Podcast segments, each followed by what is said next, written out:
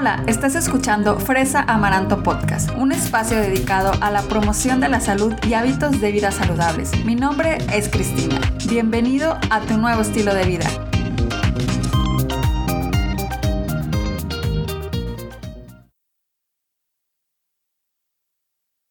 Bienvenidos a Fresa Amaranto Podcast. Ya estamos en el episodio número 63 y estoy feliz de estar aquí contigo. Hoy te voy a platicar de un tema que te interesa si eres una de estas personas que no puede comer lácteos porque les duele la panza o eres intolerante a la lactosa o a la proteína de la leche. Te recomiendo que te quedes hasta el final de este episodio porque hoy te voy a platicar de una mantequilla que no es mantequilla y que te va a servir con todo ese problema relacionado a la intolerancia o a la sensibilidad a la lactosa o a la proteína de la leche. Así es, y te estoy hablando nada más y nada menos que de el alimento G.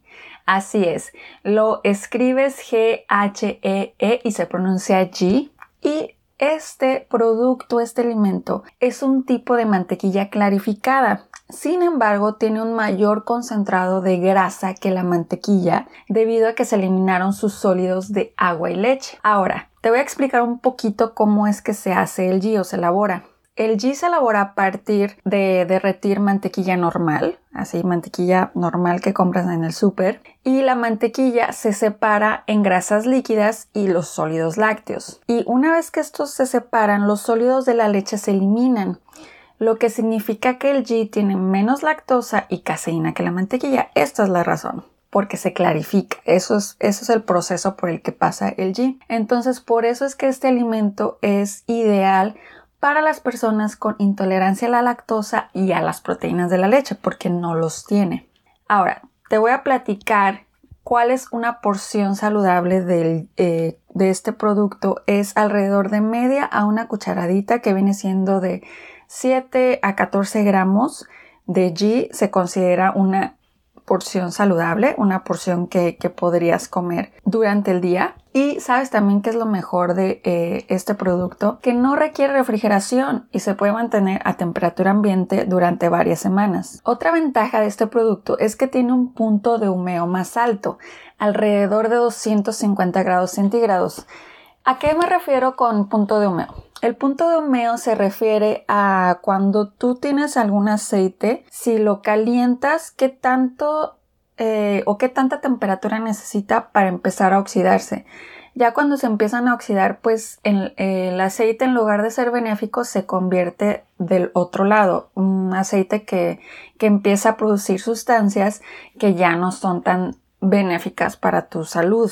Entonces, el G tiene este punto de humeo más alto, tiene 250 grados centígrados, o sea que lo puedes calentar hasta 250 grados centígrados sin que se empiece a oxidar. Y esto está muy por encima de las temperaturas normales de cocción, que son alrededor de 180 a 200 grados centígrados. Y también está más alto que la mayoría de los aceites vegetales que compramos, que el de canola, que el de oliva, que el de aguacate. Entonces, el ghee lo puedes utilizar para, ahora sí que lo que se te ocurra.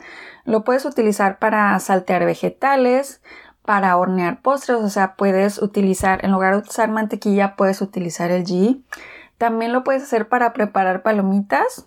En lugar de utilizar mantequilla o utilizar el aceite normal, puedes utilizar este producto y pues te quedan unas palomitas muy ricas.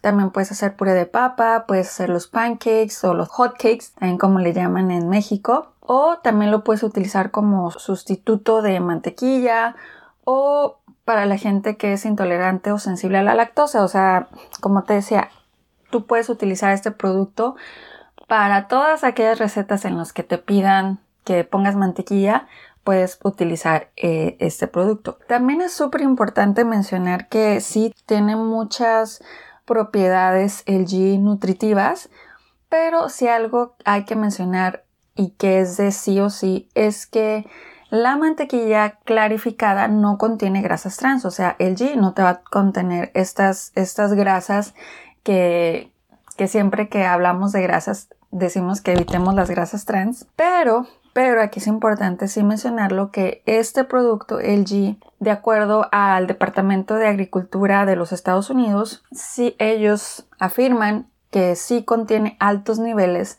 de grasas saturadas. Las grasas saturadas también son aquellas grasas que siempre decimos pues que son las malas, ¿no? Las que hay que evitar. Y cuando consumes esto con, pues sí, sin, así sin estar al pendiente de cuánto comes, pues sí puede contribuir a niveles altos de colesterol en la sangre y en un futuro también a que alguien pueda desarrollar alguna enfermedad crónica, cardiovascular, del corazón. Entonces por eso es importante mencionar esta parte porque se debe de consumir con moderación. Sin embargo, eso no quiere decir que, que se prohíba el consumo. Porque, por ejemplo, la Asociación Americana del Corazón, que en inglés es la American Heart Association, recomienda que una persona no obtenga más del 5 al 6% de sus calorías diarias totales de grasas saturadas. Y esto es alrededor de 13 gramos por día. Entonces, si te fijas, la la porción que yo te dije al inicio de cuánto es una porción saludable de comer de G es alrededor de media a una cucharadita que son de 7 a 14 gramos. Entonces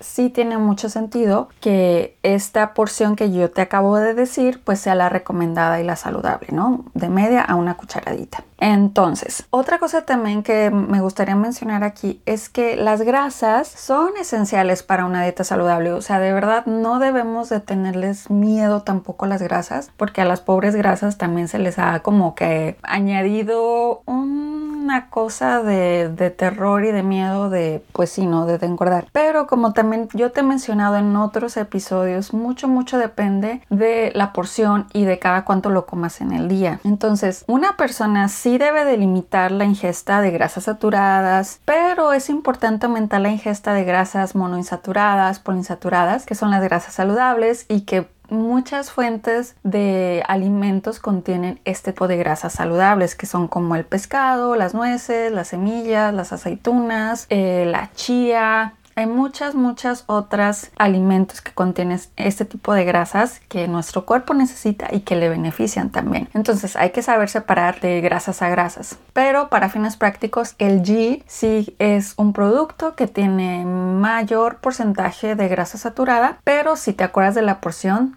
que ya te comenté hace rato, que es de media cucharadita a una cucharadita diaria, pues no vas a tener mayor problema porque no es una porción en exceso, es una porción moderada que es, se considera saludable. Según varias asociaciones que se encargan de, de, medir y de observar y de ver cuál es esa porción que a la gente pues no le hace daño. Para finalizar ya todo esto, el G es otra forma de mantequilla y el perfil nutricional y el contenido de grasa de, tanto de la mantequilla como del ghee son similares. Sin embargo, el ghee puede ser mejor para las personas que son sensibles o que son intolerantes a la lactosa y a la caseína porque tiene menos de ambas. Por lo que te decía, por cómo es el método que se hace, que es la clarificación, la mantequilla se clarifica y por eso es que se queda sin esos sólidos de la leche o bueno, del lácteo. Entonces, el ghee y la mantequilla, pues sí, como te mencioné hace pocos, deben limitarse por ese, esa naturalidad que tienen de ser altos en grasas saturadas,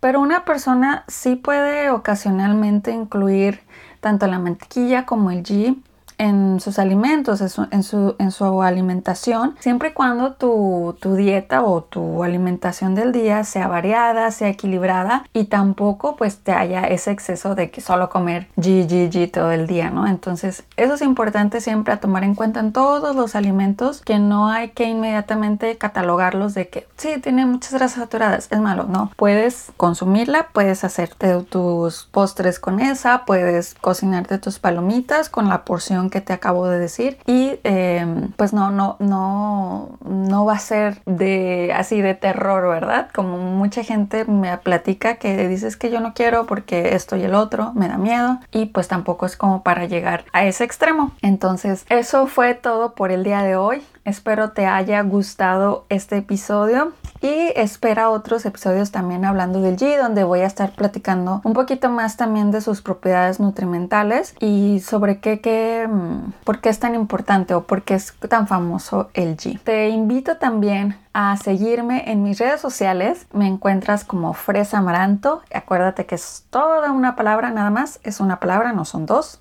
Una palabra, juntas fresa, juntas amaranto. Y a la palabra fresa le quitas la última A de Solet de su palabra entonces juntas fresa amaranto.